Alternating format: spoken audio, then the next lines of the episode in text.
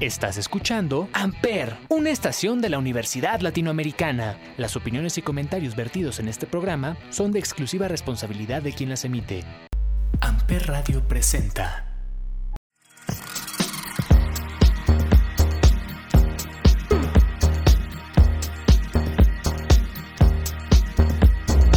Hola a todos, bienvenidos al cuarto episodio de la nueva temporada del Cónsul. Hoy hablaremos de alcoholismo. Es la segunda parte del tema de adicciones. Y para esto me acompaña nuevamente mi queridísimo Jesús Oaxaca Oñate y Eduardo Alonso Álvarez Catalán. Y tenemos a un nuevo invitado, mi queridísimo amigo Jair Salgado Morales, odontólogo egresado de ULA Campus Cuernavaca. Jair, bienvenido. Hola Javi, muchas gracias por, por la invitación. Esperemos poder tener un podcast eh, lleno de mucha buena información. Verás que sí, y de verdad qué gusto tenerte aquí. Bienvenido. Alonso, bienvenido. Chucho, bienvenido. Muchas gracias. Aquí estamos nuevamente. Que se sienta nuevamente ese... Esa vibra, esa vibra de recuperación. de ser adicción. ¿Cómo quedamos en el alcoholismo? Híjole, creo que es un tema que tiene como diferentes matices. Para empezar, cada quien va a tener como su punto de impacto, su punto de, de, de conectar con el alcohol. Hay, hay, hay cosas que tenemos que ir considerando conforme cómo lo hemos ido nor- normalizando a través de nuestra familia. Por ejemplo, muchas personas su primer contacto con el alcohol es a partir de la familia, porque en su familia las reuniones son con alcohol, porque el año nuevo no puede faltar la fiesta con... Es más, tenemos el, el chiste ya cultural del tío pedo. Y muchas veces ese no es un chiste, es un, un reflejo de nuestra realidad. Y es que tenemos muy comúnmente o muy normalizado el consumo de alcohol dentro de nuestras familias. Entonces a veces es el primer contacto. Que a lo mejor no cae, no nos conecta con el alcoholismo como tal, como adicción, pero es el primer, la puerta, ¿no? La primera puerta que se abre. Y después empezamos con cuestiones de relaciones sociales, como me junto con X persona y para encajar socialmente, pues es como tengo que ir a tomar una caguamita, eh, Pertenecer. eh, pertenecer a ese grupo. Para pertenecer a ese grupo tengo que tomar. Y si ya lo tengo normalizado desde mi familia, aparte muchos en la adolescencia lo que quieres es un adulto y los adultos beben, pues entonces voy a beber Bebes para sentirte adulto. para sentirme grande.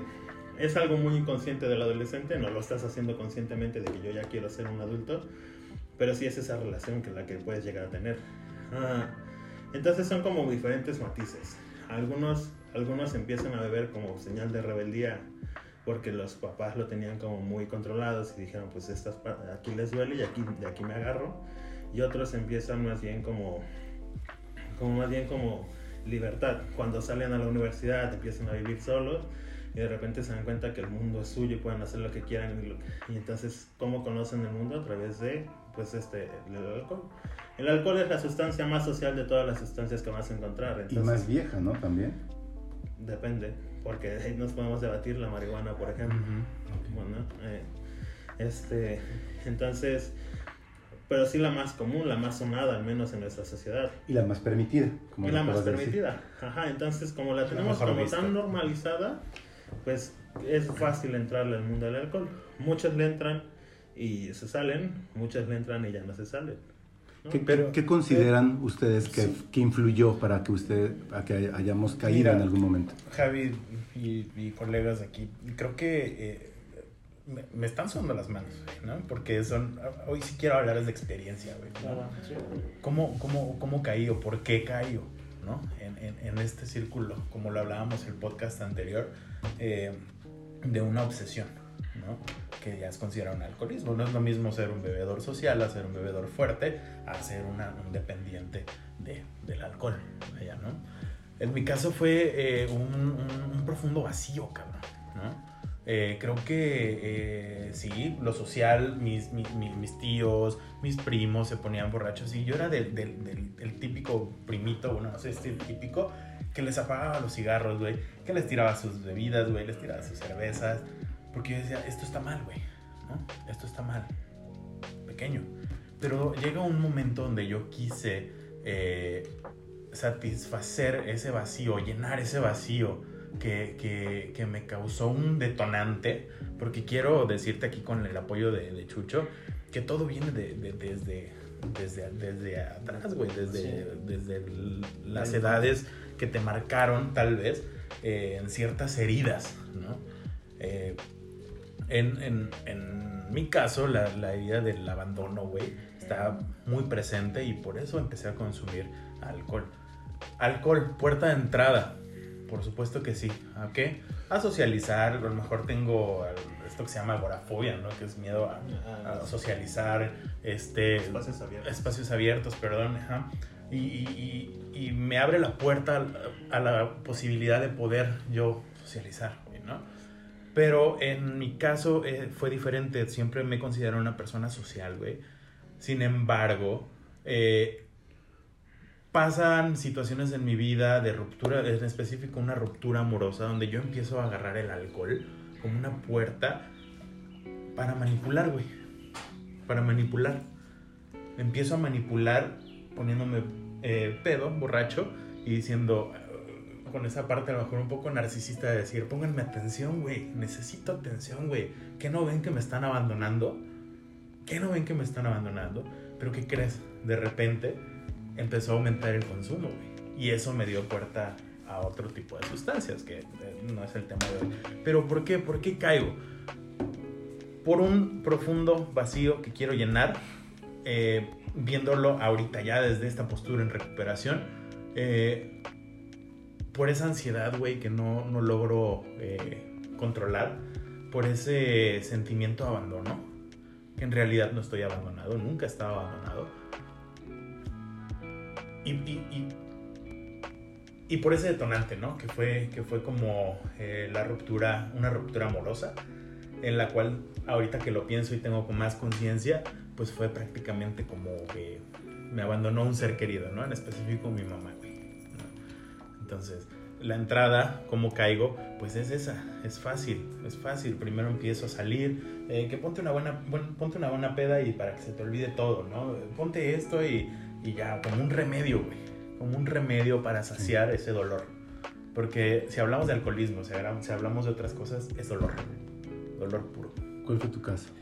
El mío, eh, sinceramente, eh, bueno, tengo que empezar por esta parte que en un principio eh, no sabía, ¿no? O sea, yo realmente era como simplemente me pongo pedo y no sé, hasta que en algún momento eh, me tocó ir, como se los comentaba antes, este, entré a un grupo eh, donde estaba, bueno, de doble A, ¿no? Y donde fui a una hacienda y donde vi y un poco de mi vida, etc. Y reflexionas y haces como un breve resumen, etc. Y en este caso, pues vaya, me di cuenta que yo desde los 12 años empecé a consumir alcohol.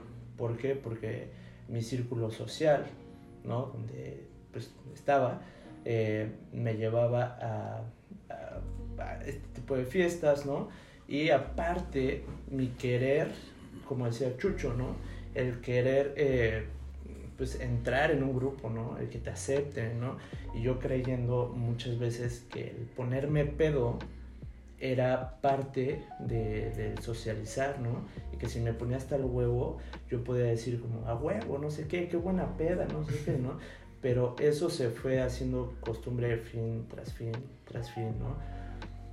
Está, eh, está cabrón darte cuenta, ¿no? O sea, ya cuando volteas y ves mucho de lo que has hecho, de lo que pudiste haber dañado a ciertas personas, ¿no?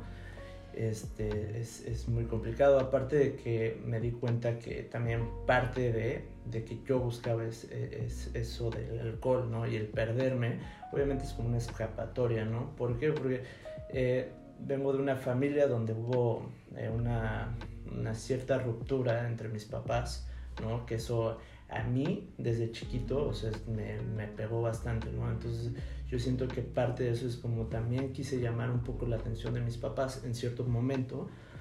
Y eh, pues sí, sí lo llegaba a, o sea, sí, sí lo obtenía, ¿no? Pero, pero malamente se empezó a hacer como un, un hábito, ¿no? Y cada fin de semana ir a empezar, a empezar. Entonces, y era ponerme hasta el huevo, ¿no? Cosa que cuando voy a, a, a este grupo y, y, ya regreso y, y, me dicen que soy alcohólico y... ¿Por qué llegas a este grupo? Eh, por, porque estaba buscando ayuda por depresión, ¿no? O sea, este, yo me sentía mal. Eh, fue, un, fue un tiempo donde aquí en la universidad este, yo tenía una deuda, no pude seguir estudiando aquí en la, este, pues, la carrera, tuve que frenar y también tuve un punto de ruptura amoroso en una relación que tuve aquí en la, en universidad, del cual, o sea, mucho me partió ahí, ¿no? Entonces yo empecé a buscar ayuda y casualmente llegué a un lugar de doble A, ¿no? Entonces, eh, pues el darte cuenta que eres alcohólico y de repente regresar y poder platicar con, unos, con algún amigo y decirle, oye, pues es que me di cuenta que soy alcohólico, no quiero tomar no sé qué, y de repente recibir respuestas de, sí, güey, te ponías muy mal.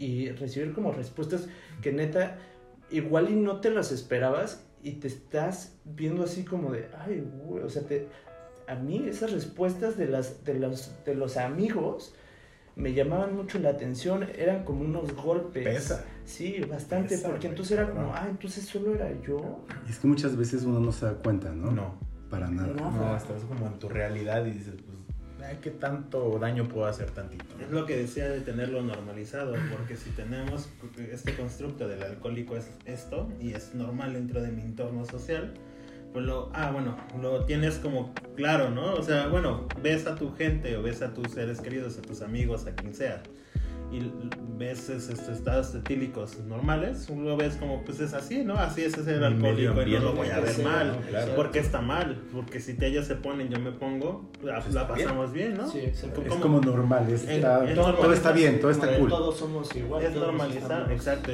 así me entiendo con mi gente, exacto. hasta cierta manera es como así conecto con ellos. Claro. Y entonces no, no vas a, ni siquiera te vas a voltear a ver a decir, y yo estoy bien, y yo estoy bien porque justo lo, asentía cuando él decía eso, porque es hasta que alguien más te lo dice que dices como, porque está mal. Porque está mal, porque, porque tuve que llegar a este grado como para que alguien me dijera, oye, es que sí te pasabas. Porque en ese momento incluso yo creo que pocas te lo dicen cuando estás ebrio, no cuando estás sobrio. Y cuando te lo dicen cuando estás sobrio es como, ay, güey, pero tú también.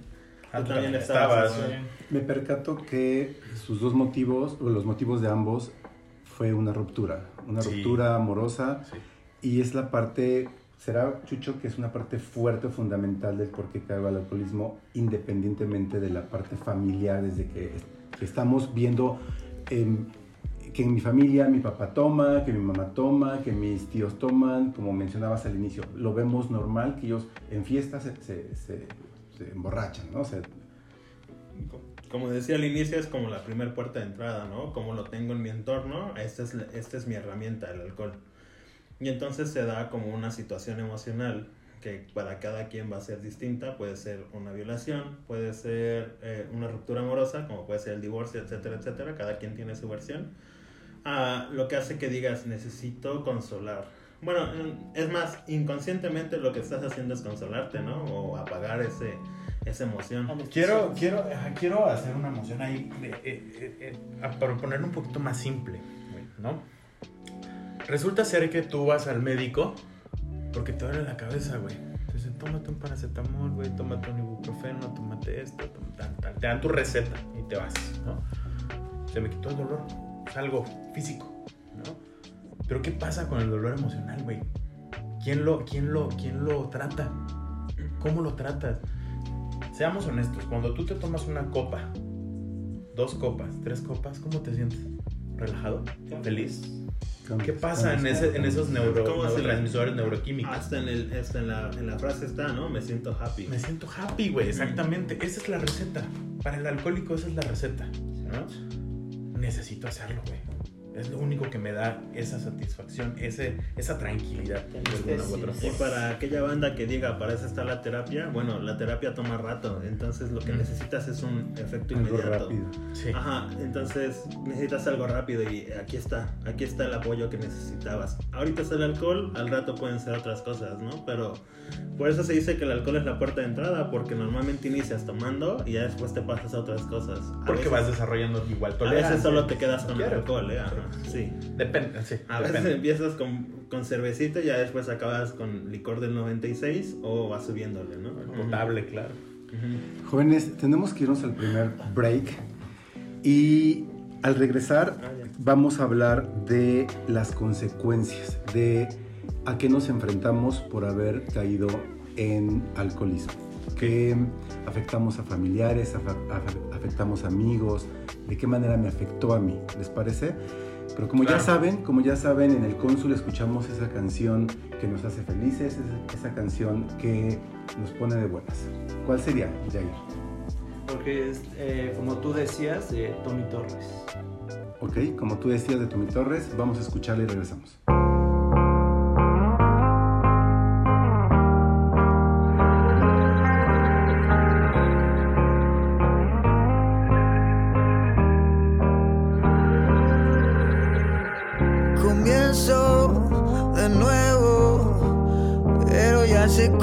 Termina la misma caída.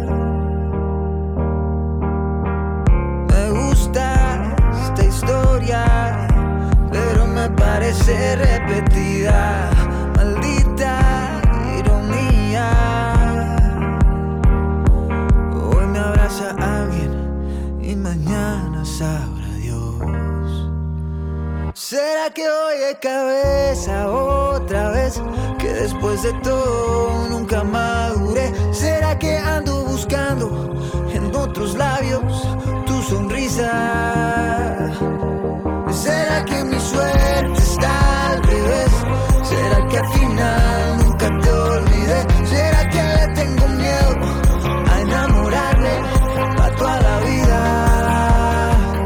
Como tú decías.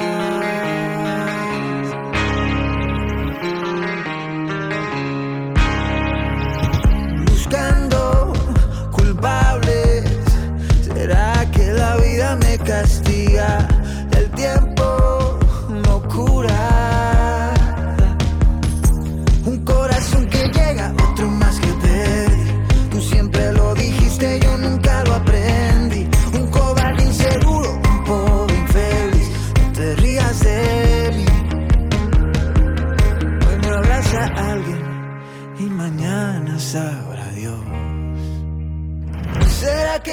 Cabeza otra vez?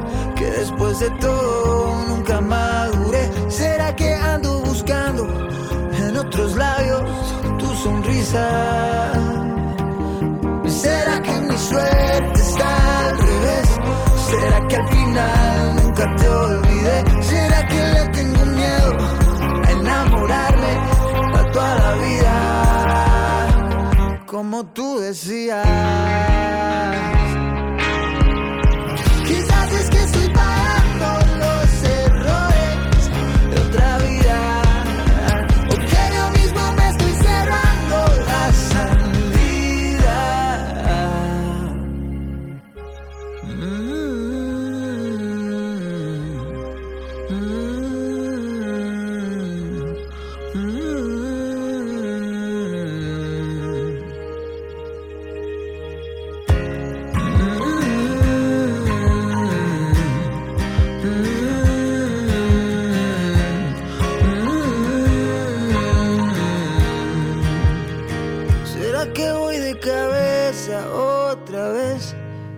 Que al final nunca madure. ¿Será que le tengo miedo a enamorarme para toda la vida? Como tú decías. Amper, donde tú haces la radio. ¿A qué nos llevó? ¿A qué nos orilló? ¿Cuáles fueron esas consecuencias de- del alcoholismo, de nuestra adicción? Híjole, las consecuencias son varias y las queremos eh, desenvolver de, una, eh, de un medio ambiente a otro, así, a separarlos, es muy larga la lista, pero la principal es la, la, la, consecuencia de la desconfianza, La credibilidad se pierde. Cuando uno, en mi caso, tiene trabajada toda esta parte en su vida, que todo tiene que ser este, impecable, perfecto, eh, que no tienes que fallar, ¿no? Está prohibido fallar. En casa, con tus amistades, con X o Y persona, te tienen en ese concepto y cuando te encuentran en ese estado deplorable, porque esa es la, palabra, la palabra, se pierde la confianza, se pierde tu autenticidad, se pierde el autoestima, se pierde eh, todas esas emociones, tal vez, eh, pues sí, entras en depresión como tal, consecuencia de eh, un, arduo consumo desmedido de alcohol, ¿no? Consecuencias como físicas, em, comentaba el podcast pasado que, que me daban eh, calambres, güey, consecuencias físicas, me daban calambres, alucinaciones visuales, alucinaciones auditivas. Escuchaba zoom, zoom, zoom, o sea, todo el tiempo, todo el tiempo, todo el tiempo. ¿No? Y me, me, hacían entrar en un estado de ansiedad mucho mayor y por eso recurría más. Eh, un consumo eh, como el que tenía yo de, de alcohol. Llamémoslo excesivo. Excesivo, ajá, excesivo pues me trajo consecuencias eh, bastante graves a nivel este, neuronal, incluso, ¿no? Ya también lo comentaba en el podcast pasado, pero es la puerta, es la puerta de todo, es la puerta de todo. Como es una, tal vez sí, catalogada a lo mejor una droga suave, pues sí me, me, digo, pues no pasa nada, cada fin de semana, a lo mejor una diaria, tres diarias, y de repente se va incrementando, pero esas son las consecuencias que yo tuve. ¿Qué nos llegó? Yo, eh por ejemplo, pues yo soy un alcohólico, se puede decir social, porque es de fin de semana, ¿no? Como tú te consideres. De, de, la peda, o sea, y eh, como dice Alonso, yo siento que hay muchas, muchas consecuencias. El saber entenderlas o saber cuáles son, está cabrón, ¿no? O sea, es, un poco complicado, pero por ejemplo, a mí sí me llevó a, a un punto eh, pérdidas económicas, sí, definitivamente eh, pérdidas de eh, una relación, y de hecho una relación que, que, tuve aquí, de la, de la, que he hablado, eh, esa en, en específico, me, o sea, me di cuenta ya mucho después, ¿no? Que parte de esta ruptura era que me interesaba mucho más irme de pedo, ¿no? Que ponerle atención a mi pareja, ¿no? Era como para primero ir a salir con los amigos, ¿no? Y ya después ella, ¿no? Eh, también partes que, por ejemplo, mis papás, mis papás de repente ya le tienen miedo a las pedas que me pueda poner. O sea, y miedos puede ser de, a ver qué pinchoso va a hacer este güey, ¿no? A ver este, a qué hora va a llegar, a ver con quién va a estar. O sea, ellos no, igual, o sea, se les puede romper la cabeza y entonces, eh, pues de alguna manera, yo sé que también los estoy, o los he dañado de, de alguna manera, ¿no? Y que hay, hay, hay, bastantes cosas. Muchísimos, muchísimos tópicos. Muchísimo. Que yo quisiera como recalcar que esta es la versión trabajada de ellos. O sea, esta es la versión del alcohólico trabajado, consciente, claro. Uh, porque cuando hablamos de alcoholismo tenemos a la persona que tiene conciencia de enfermedad, que se denomina a sí mismo como alcohólico, y después está el alcohólico no consciente de que es alcohólico. Del alcohólico que bebe y por muchas cosas que puedan estar pasando en su entorno, donde puedes decir claramente, tú tienes problemas con el alcohol, pues, él no lo va a ver, o ella, no lo van a ver. Y entonces este tema de falta de pérdida de confianza, empezar a ver consecuencias de alejarte de la familia, ellos no lo van a ver como que es algo que yo he estado, yo he estado propiciando, sino es algo que mi familia no está aceptando, que es algo que mi familia no me tiene paciencia. Ajá, empiezas a culpabilizar a todos menos a ti mismo, porque en, en, el estado consciente en el que estás, tú no alcanzas a ver tu error. O a lo mejor sí, o a lo mejor sí, y ese estado, y esa, es esa culpa que sientes por todo lo que está, se está desboronando a tu alrededor, te sume más en el alcohol. Y entonces esa es una de las consecuencias que se tienen que tomar en cuenta, que a veces conscientemente tomando eh, siendo alcohólico, decides sumirte en esta, porque ya no ves otra.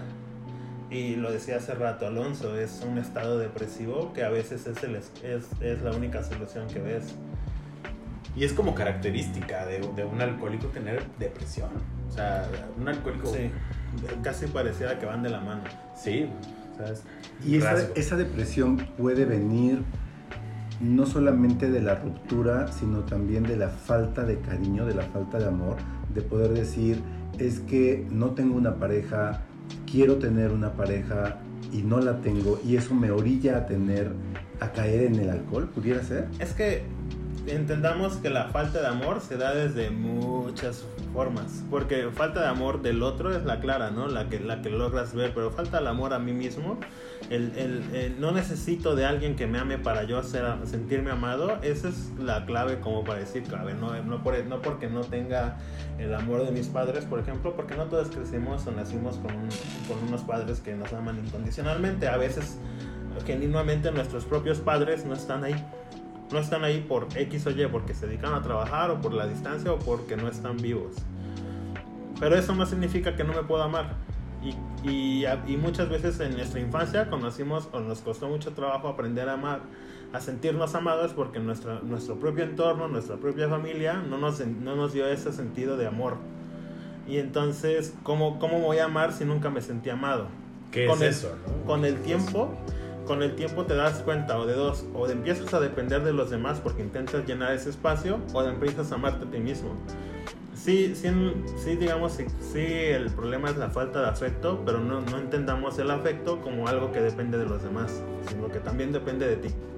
Y, y paréntesis ahí también, o sea, el alcoholismo eh, no nada más va ligado a, a, lo que dices, no falta de amor, lo que estamos hablando ahorita, falta de amor, falta de cariño, también puede ser propiciado como en un principio lo dijiste, una violación, güey, un secuestro, un robo, un simple robo te puede llevar a un estado, un eh, estado de trauma, de trauma, uh -huh. ¿no? ¿Y cuál es mi medicina, doctor? ¿Cuál es? Si a veces aquí mismo en México tenemos ese estigma de que ir al psicólogo, que es el que cura el alma o el, el que te escucha para curar el alma, pues, eh, ajá, estás loco, güey. ¿Cómo vas a ir a un psicólogo? ¿Cómo vas a ir a una terapia? ¿Cómo vas a pedir ayuda? Sí, eso es de locos, porque aparte locos. somos soberbios, ¿no? Aparte, aparte yo no ocupo ayuda. Y, yo puedo solo. Difícilmente cuando ya reconocemos que estamos bebiendo demasiado, pedimos ayuda, ¿no? Creo, creo que muchas veces es más fácil que alguien que está en drogas, no sé si estoy mal, pero que alguien que está en drogas o en otro tipo de adicciones pide ayuda porque verdaderamente está viéndose afectado porque su cuerpo está cambiando, porque ya se ve deteriorado muy, muy, muy, muy, muy fuerte. Y en el alcohol es como es, como es más aceptado, eh, es como de, ok, todos lo hacen, todos están, todos están bebiendo, estoy bien. Exactamente. Entonces, no es tan fácil que digas necesito ayuda o que reconozcas que, tenga, que necesitas ayuda. Yo creo que esa estadística así oficial no la, la manejo, pero creo que justo por el tema de que esto es más aceptado, yo digo que sí, por eso es que es más difícil que el alcohólico llegue a pedir ayuda. Pero también porque, y lo repito, es el estado de conciencia que tú tienes de la problemática por la que estás pasando. Porque muchas veces no eres consciente. Y cuando yo digo no eres consciente, es que se trata de un tema de perspectiva. Desde mi punto de vista, yo no tengo un problema. Yo no tengo un problema. El problema son ellos porque no me están aceptando como soy. El problema son ellos porque no saben, mis papás no entienden por qué hago esto. Porque yo soy libre de hacer lo que yo quiero con mi cuerpo. Ustedes no me van a decir qué hacer, etcétera, etcétera, ¿no? Entonces, ajá, rebeldía lo podemos ver nosotros desde un punto de vista trabajado, desde afuera, ¿no? Pero desde adentro es, estoy peleando por mi libertad. Y entonces tú dile a esta persona alcohólica, especialmente adolescentes, sí. que tiene un problema con el alcohol. No. Es, es, es, es, es un enojo, es enojo. Ajá, es enojo, enojo con quién. Enojo varía. Sí, sí, no. Puede ser con el violador, puede ser con tus padres, puede ser contigo mismo. Con tu trauma. Con tu trauma, puede ser con aquello que te tiene aquí. Y el punto es saber identificar qué es lo que te tiene ahí. Y lo doloroso es eso, trabajar eso. Es darte cuenta que muchas veces lo que te tiene ahí eres tú mismo. Y entonces acepta ahora que tú eres el causante. Tú, no solo tú eres la víctima de esto, sino también el, el causante. Claro. Y esa es la parte complicada. Es, es, es, lo que explicaba hace ratito, ¿no? O sea, el ya darte cuenta cuando te lo dicen. ¿En algún momento alguien te lo dijo? ¿Algún familiar, algún amigo? ¿Tu pareja? Me mencionabas hace un rato que caíste, eh, le diste, le dabas más importancia Sí, a los amigos no. y tu pareja en algún momento te dijo, oye, estás bebiendo mucho, no, estás dando... no, no, no, no necesariamente. O sea, no, no, de hecho no, mi pareja no. O sea, por ejemplo, más de, mi, de mis papás. Mis papás sí fueron esas personas de, oye, ya, este, ya bájale, ¿no? Y pues vuelvo a lo mismo. Uno está en un punto donde, ah, sí, está bien, no pasa nada, sí, ya voy a dejar de hacerlo. Este, voy a salir al ratito. No, pero no vayas a tomar. No, no, no voy a tomar. No, no, Y, no. ¡pum! ¿Cómo va a regresar? Sí, Pedo. claro. ¿sí? O sea, y así sucesivamente, fin tras fin. Y aparte, nosotros, o bueno, voy a hablar por mí, era muy fácil agarrarle eh, pues la manera a mis papás, ¿no? De convencerlos que ellos hasta cierto punto me querían creer algo, pero volví a hacer lo mismo. Y así sucesivamente, fin tras fin. tras Esa, fin, tras esa es una característica, auditorio y amigos, esa es una característica bien, bien importante que se puede detectar. Que la persona que tiene, o que tenemos, en mi caso, ¿no? Que tengo este problema, eh, esta enfermedad, es que somos sumamente manipuladores y soberbios. Sí. Tenemos que ir al segundo break, pero al regresar vamos a seguir hablando de esas características que podemos identificar, que probablemente nosotros no nos estemos dando cuenta, pero que los demás ya lo han visto, que es lo que caracteriza a un alcohólico. ¿Les parece? Hecho. Y además vamos a hablar de cómo salimos de este pequeño bache. Chucho, ¿qué vamos a escuchar en este break? Ah, agüita del equilibrio. Digo, no es lo que suena, no es una canción que habla del alcohol, pero está bonita. Entonces de Alejandro y María Laura. ¿Ok? Vamos a escuchar y regresamos. Lista para la aventura, con tus zapatillas de pega, pega. Te caes, te limpias y te levantas. Te asustas si quieres hacerlo otra vez. Salto mortal otra vez, lobo feroz otra vez. Salto mortal otra vez, lobo feroz otra vez. Agüita del equilibrio, cuídala, alejala de los precipicios, cuídala, alejala de los choferes borrachos, cuídala. Salto mortal otra vez, lobo feroz otra vez. Salto mortal otra vez, lobo feroz otra vez.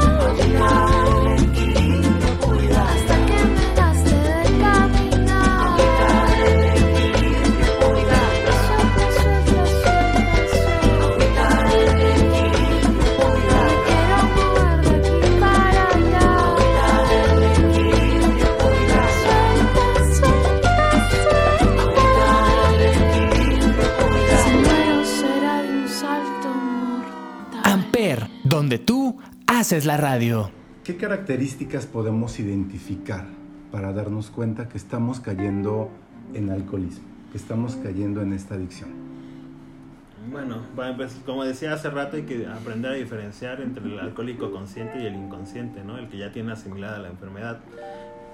Y pues obvio, para empezar si quiero identificar si soy o no alcohólico, más bien es evaluar hasta dónde, hasta dónde puedes empezar a afectar tu consumo diferentes áreas de tu vida. Ah, desde la parte familiar, en la relación que tienes con tu familia, donde de repente ya no es lo mismo porque decidiste mejor darle prioridad a salir a las fiestas y en las fiestas está involucrado el alcohol. Porque puedes salir de fiestas y no tomar, va a ser una historia, ¿no? Entonces más bien puede ser un tema como de conflictos o, o o enojos familiares, pero no estás tomando. Pero si al estar tomando, está, al, salir de fiesta, lo que buscas es el alcohol y buscarte ponerte hasta atrás, entonces eh, a lo mejor ese es lo que estás buscando. Es como empezar a ver cómo, está, cómo tú tienes esta relación con el alcohol.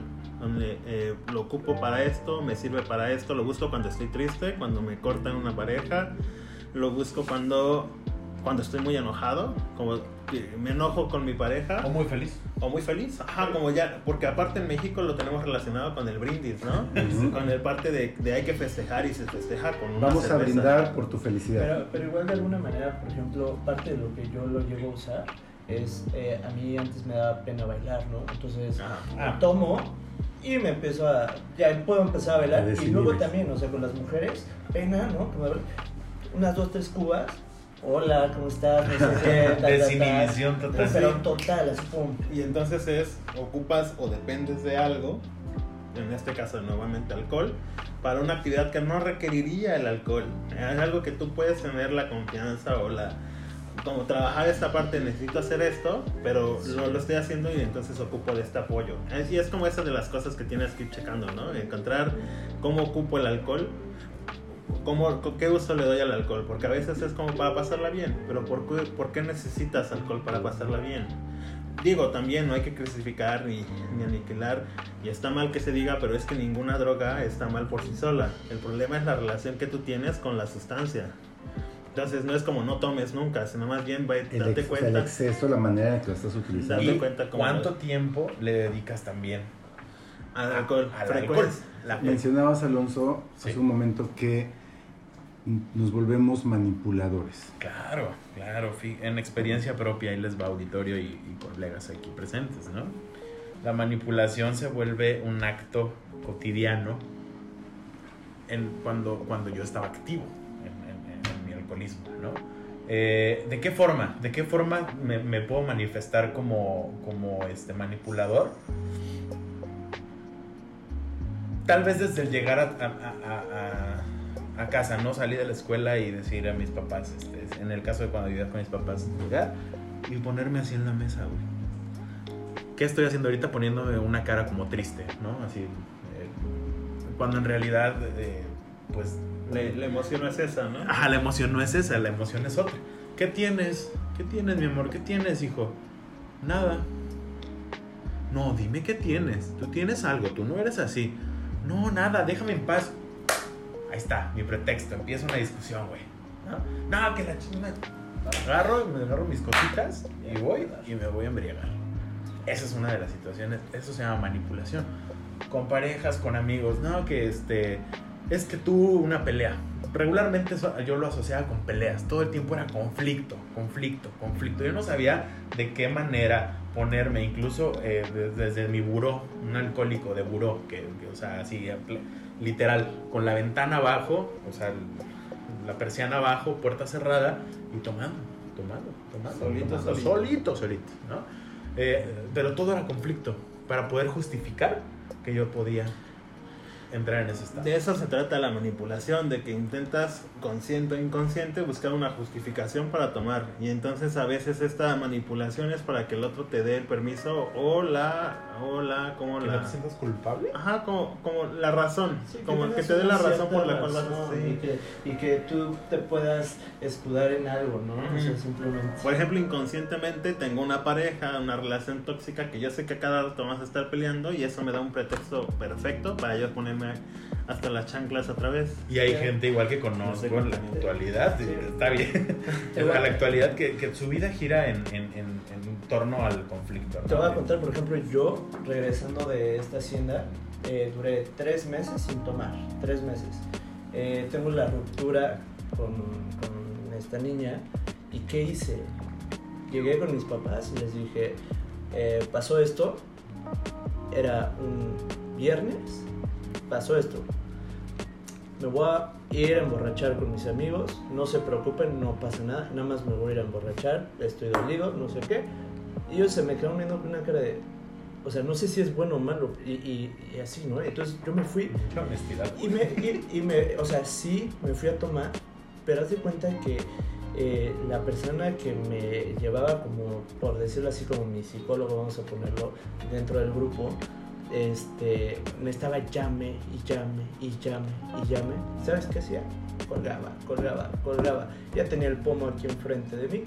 ¿Y qué decía? Véngase para acá. Una, dos, tres. Me, me puse borracho el viernes y al día siguiente me volví a poner borracho.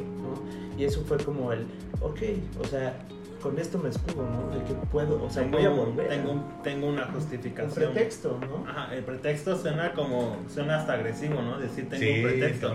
tengo un una justificación que, que me, me valida que pueda tomar. Y esa es la manipulación. Me puse así por tal. Por tal. ¿Y sí. se vale, se vale culpar? No, no se No. vale culpar. Es total tu responsabilidad. Sí, claro. Familia, gente, sépanlo. Eh, la gente es responsable de sus actos. Porque hay muchas personas, he escuchado, lo he vivido, que te dicen, por ti me puse así. Claro, pero ese Es más falta- fácil. Eso es lo fácil, ¿no? Por tu culpa, por tu culpa, por Portugal culpa, en vez de decir por Sí, la. Sí, porque es más fácil yo decirte, Javi, ¿sabes qué? Es que me hiciste una mala cara. Un ejemplo muy burdo y muy infantil. Me hiciste una mala cara, ahora me voy a ir a emborrachar. Pero ¿sabes cuál es el problema? Que yo, el, el problema soy yo, Que que, no no, soy- que no soy tolerante.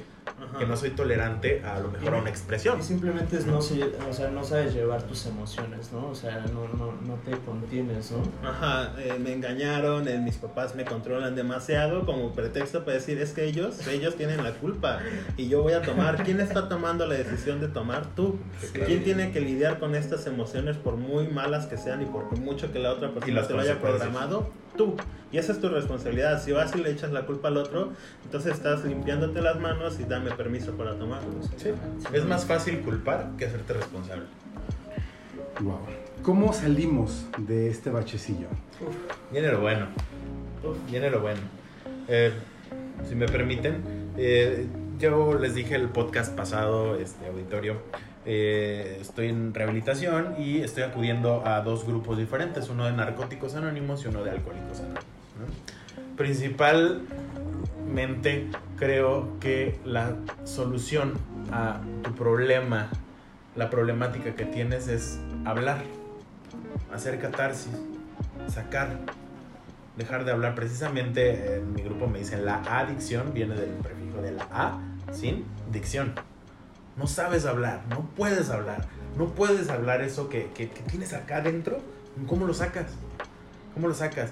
Al mantenerte identificado con, digamos, con tu manada, o sea, con los otros alcohólicos, puedes entablar, puede llegar a, a ser el caso de que puedas empezar a expresarte.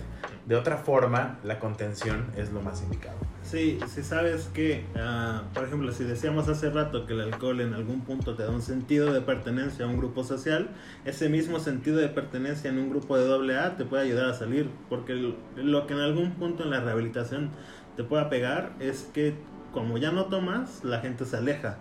Y eso a lo mejor lo van a vivir porque ya no tomas, ya no es lo mismo, te aburres y entonces la gente ya no sale contigo. Y entonces encuentras como un grupo al que perteneces donde tampoco toman y tienen el mismo objetivo que tú. Y entonces es como el grupo apoya. Más aparte la cuestión espiritual, la parte de conciencia de enfermedad. Pero estos, en estos grupos, si tú llegas y dices, lo voy a trabajar porque quiero, sin conciencia, no lo vas a armar. Tienes que tener conciencia y muchas veces para tomar esa conciencia a veces se toca a fondo. A veces, no, no todos los casos. Entonces, tocar fondo quiere decir que ya viste lo las máximas consecuencias a donde puede llegar tu adicción. Y puede ser la pérdida de familiares, relaciones o pérdidas económicas, pero a veces es necesario que te den una cachetada para que abras los ojos. Y muchas veces esa cachetada te la vas a dar tú mismo. Pero Porque soy lo- responsable Lo mis más recomendable, lo- ajá, sí, claro, porque tienes que ser responsable de tus actos, no porque tu, no porque eh, tu pareja te hizo perder un montón de dinero porque te estafó, es su culpa, tú decidiste darle dinero. Bueno, ese ya es una- un Sí. tema que cada quien tiene que trabajar. Nada más que sí hay que saber reconocer cuando no puedes tú solo con esta situación. Entonces, entonces eh, como no puedes tú solo, eh, a lo mejor a veces sí es necesario como una intervención mayor, un internamiento. eh, hay diferentes tipos de internamiento. Si te gusta eh, como una, un acercamiento más disciplinado, puede ser un anexo, pero también puede ser internamientos psicológicos o internamientos basados en doble A que no, requieren como tanta disciplina. Hay diferentes formas y económica y cada uno depende de las posibilidades económicas de cada quien. Claro. ¿Pediste ayuda? ¿Tocaste fondo en algún momento y pediste ayuda? Toqué ¿Cómo fondo, pedí ayuda, sí, literalmente fui yo. Eh, de hecho, yo pensaba en un principio ir a un psicólogo, ¿no? O sea, yo llegué con un amigo que me había dicho que había ido a un psicólogo y le dije, oye, eh, pásame el dato, ¿no? Como que creo que estoy triste. Como que tengo un problemita Sí, por ahí, ¿no? Como que algo me está pasando. Y me dijo, no, ¿por qué no? Eh, ven, o sea, yo estoy yendo a un grupo, eh, vamos, y pues vaya, igual te va a gustar, ¿no? Eh, entonces él fue el que me llevó a, este lugar y creo que ha sido como lo mejor que me ha pasado en cuestión como darme cuenta ahora, o sea, el día de hoy puedo hacer ciertas cosas, pero ya me doy cuenta de que las estoy haciendo. Sí, o sea, ya soy, como dice Chucho, ya llegas a ser consciente de que, pues sí, o sea, no sé, te pusiste borracho y e hiciste esto, ya, o sea, ya es una cruda realmente moral eh, y, y ya lo sabes, o sea, ya sabes qué, qué hiciste, ¿no? O sea, ya no, no, no se te olvida tan fácil. Y es que hay, hay, hay un parteaguas, ¿no? Bajo la premisa de decir, eh, de la conciencia de- y de tocar fondo. Creo que eh, yo estuve en una situación así. Tuve una recaída a los tres meses de que, de que yo salí de, de mi, de mi internamiento, de mi primer internamiento, ¿no? Porque yo ya ocupaba esa, esa, esa contención.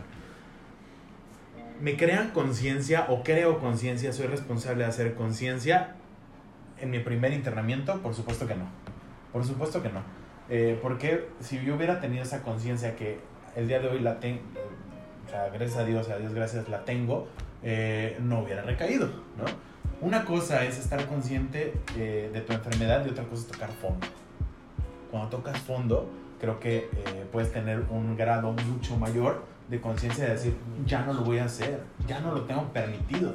Pues sí, porque conoces hasta dónde eres capaz de llegar, ¿no? Sí. Ujú. sé que una gota de alcohol me va a llevar a destruirme totalmente y es como un cirio, nos los pintan así, ¿no? Dirían en AA es la primera copa la que conduce al desastre. No es si es una patona, No. si son litros, es la primera. Ni a cuenta gotas. Ajá, ni a ni a cuenta gotas. Jóvenes, se nos fue el tiempo. Lamentablemente nos hemos excedido un poco del tiempo que usualmente tomamos para cada episodio del Consul. Gracias, Pero, pero de verdad es que ha sido muy interesante. De verdad les agradezco muchísimo que, se haya- que hayan tenido esta apertura. Estoy segurísimo que si alguien del auditorio se siente identificado, pudiera acercarse a cualquiera de nosotros, a cualquiera de ustedes, Claro. para pedir apoyo, para pedir un consejo, para decirle simplemente, hey, ¿cómo le hiciste? Ayúdame, eh, a, a Chucho, terapia, ¿no? Evidentemente. Entonces, díganme cómo los encontramos, cómo sabemos de ustedes. Bueno, en redes sociales igual, en Facebook estoy como Eduardo Catalán. Eh, en Instagram me parece que estoy igual como Eduardo Catalán.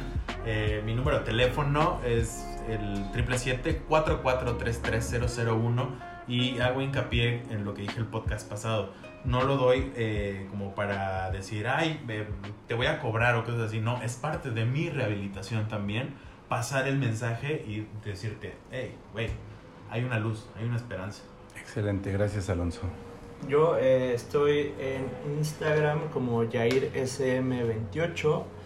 Pues realmente si me quieren encontrar ahí, pues ahí puede ser la, la, la opción. Ok, excelente Chucho. ¿Cómo, cómo te encontramos o cómo pedimos eh, terapia contigo? Yo no manejo redes sociales, eh, nada más es por mi número de celular que es 777-349-3099. Mándenme un mensaje y ya yo les contesto y ya podemos ir viendo y agendando algo. Nada Ok, más. ok, excelente. Pues Ah, jóvenes, espérame, promoción, porque bueno, vamos a hacer promoción. Venga, Eh, venga. Yo trabajo en una clínica de adicciones, por algo estamos hablando de este tema, entonces la clínica se llama Clínica de Rehabilitación Paraíso, ahí es donde podrían también acercarse y pedir. Digan Está- que van de mi parte. ¿está en Cuernavaca? Ajá, está en Cuernavaca, está, bueno, búsquela en Google y ahí la van a encontrar. Y ya digan que van de mi parte para que podamos manejar como alguna promoción. O sea, podemos decir si vivo en Ciudad de México me voy de vacaciones a Cuernavaca. Pueden Tomémoslo así, pero- Pueden decir que van a un retiro espiritual, Espiritual. que ya sabemos que no es, pero eso a veces es lo mejor. Y no hay que estigmatizar porque pedir ayuda no es malo. ¿no? Totalmente, Eh, totalmente. Bajo lo que dijo Jesús, es una buena clínica y eh, también como estoy muy agradecido con ellos también. Acudan, acudan, es una muy buena clínica y el trato es precioso. Ok, pues de verdad, qué, qué buena plática, qué buen, qué buen cónsul. Les agradezco infinitamente que hayan cuadrado sus agendas para poder coincidir y para poder estar aquí en el cónsul. Les agradezco muchísimo. Gracias a ti. Gracias a ti, Javi, hasta luego. Yo soy Javier Jaén, Javier J-A-H-E-N en todas las redes sociales. Gracias por escuchar el cónsul. Buena tarde. Amper Radio presentó Amper, donde tú haces la radio.